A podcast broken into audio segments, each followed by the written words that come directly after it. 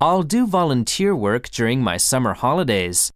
I'll help high school students visiting Japan from Korea. I'm excited about meeting them, but I feel a bit nervous. Yeah, I know your feeling. Sometimes it is difficult to take care of the people with other customs. Do volunteer work.